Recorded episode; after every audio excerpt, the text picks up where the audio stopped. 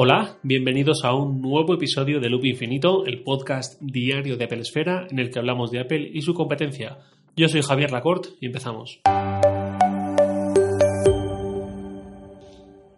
Ayer lunes estaba yo por la oficina de Webedia, la empresa matriz de publicaciones como Apple Esfera, Sataka, Sensacine y compañía, y me encontré con el Final Boss, Antonio Ortiz, y estuve hablando con él un poquito sobre Apple, que no es porque Antonio sea un gran seguidor de la marca, sino porque, bueno, pues septiembre es el mes y ayer fue cuando recogí el iPhone, aunque de eso os hablo luego. En esa conversación con Antonio sobre Apple salió un tema interesante sobre la renovación de los iPhone. Y pues, pues simplemente, pues ya que he tenido esta conversación con él y creo que es un buen tema en la fecha perfecta, pues os lo cuento a vosotros.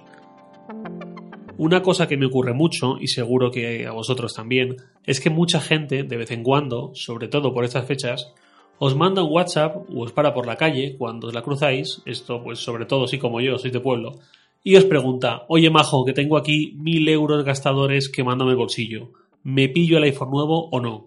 ¿Merece la pena? Claro, esto es un poco una pregunta trampa, diría yo, y darle una opinión rápida sin profundizar en lo que tiene ahora y en lo que busca en un iPhone es algo que está muy cerca de 10 años de reproches ocasionales de esta persona diciéndonos que no notó casi nada el cambio, que vaya gasto más malo, que no nos va a hacer caso nunca más y este tipo de cosas. Lo primero que suelo hacer yo, y más a estas alturas que voy aprendiendo la lección, es preguntar qué móvil tiene ahora. Si me dice que un 10S Max o un 10R, pues hombre, yo le diría, mira, si te apetece cambiar y tienes el capricho, gástate el dinero pero yo seguramente no lo haría. Bueno, realmente yo, pues seguramente sí que lo haría, pero sé que no soy un baremo. Digo que no lo haría porque salvo que seas un súper entusiasta de la fotografía y vayas a sacar partido a muerte a las nuevas cámaras o algo así, o directamente te sobra el dinero, amigos, el dinero nunca sobra realmente, pues te estás exponiendo a sentir que esto es más de lo mismo y pues vaya negocio que hemos hecho. Y este mismo error es algo en el que creo que hemos caído de forma recurrente en la prensa tecnológica durante mucho tiempo. En la inmensa mayoría de reseñas, en texto, en vídeo, en podcast o como sea, del iPhone de turno, se tiende, o mejor dicho, hemos tendido, no me libro, a enfocar la comparación con el iPhone de la generación anterior. Y claro, cuando haces esa comparación, la mejora es muy leve, salvo en algunos casos muy concretos, como puede ser el iPhone 4 respecto al 3GS o el 10 respecto al 7 por su diseño, y aún así creo que la mayoría de la gente, cuando busca un cambio, lo busca al menos tras un par de años, sobre todo a estas alturas de la vida que este hype desmedido por los smartphones y lo de cambiar de móvil cada seis meses, pues ya quedó atrás para la mayoría de la gente. Por todo esto, creo que lo justo es centrar las comparaciones, y no hablo solo de reseñas de medios, con al menos el iPhone de hace un par de generaciones. Claro que va a haber quien le apetezca renovar el iPhone cada año, y dar al anterior a su pareja o ponerle Wallapop, pero me parece muy razonable pensar en clave de esta es la evolución respecto a hace dos o tres generaciones. Más que nada porque a los propietarios de esos teléfonos son a quienes más interesante le va a resultar el cambio.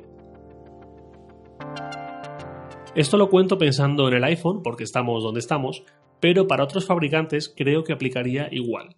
Recuerdo que el Galaxy S9, que se presentó en 2018, fue criticado por continuista, porque aunque sí que mejoró algunos detalles respecto al S8, se le parecía demasiado. Claro, ¿qué queremos los periodistas tecnológicos? ¿Material para hablar durante meses sin tener que ponernos a buscar demasiado? ¿O revoluciones año sí, año también? Pues no, me parece muy razonable que una política así se aplique a los teléfonos de pequeñas mejoras hasta que se consiga un cambio mayor que tenga sentido y en cuanto en tanto el diseño principal no se quede demasiado desfasado. Para Samsung, para Apple y para quien sea. Y más aún en 2019 que no hay tanto margen de mejora como lo había en 2010. Creo que tiene mucho más sentido para todos también para el que no está tan metido en el entorno tecnológico, que pensemos un poco con esta idea en la cabeza. Si no, corremos el riesgo de emocionarnos demasiado y citar a que alguien queme su iPhone 10R para comprar el 11 pensando que su vida va a dar un giro de 180 grados y luego pasa lo que pasa.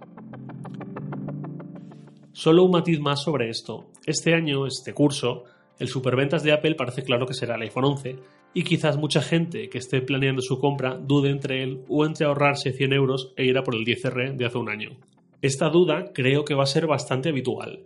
Yo aquí, a los que estén en esa duda, les diría que por 100 euros, moviéndonos en estos precios, creo que merece la pena ir a por el 11, con su segunda lente, con el procesador nuevo que les va a dejar el teléfono óptimo durante más tiempo, etcétera, etcétera.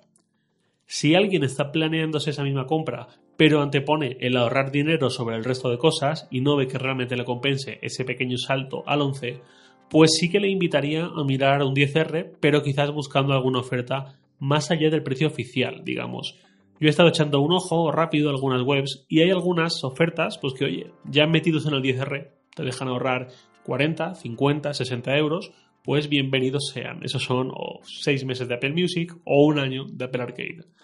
Y nada más por hoy, solo comentaros que ya tengo un efecto nuevo iPhone y nuevo Apple Watch Series 5 en mis manos Voy a darme unos días para probarlos y no actuar con prisas, y el viernes habrá un capítulo especial más largo del habitual, centrado en este nuevo iPhone. Ya os diré cuál es. Mañana miércoles lo que habrá es un episodio, digamos, retro, algo más personal, que creo que gustará especialmente a los que lleven unos años con Apple y tengan ya algo de recorrido usando Mac. Pero eso en el próximo episodio. Un abrazo, esta mañana.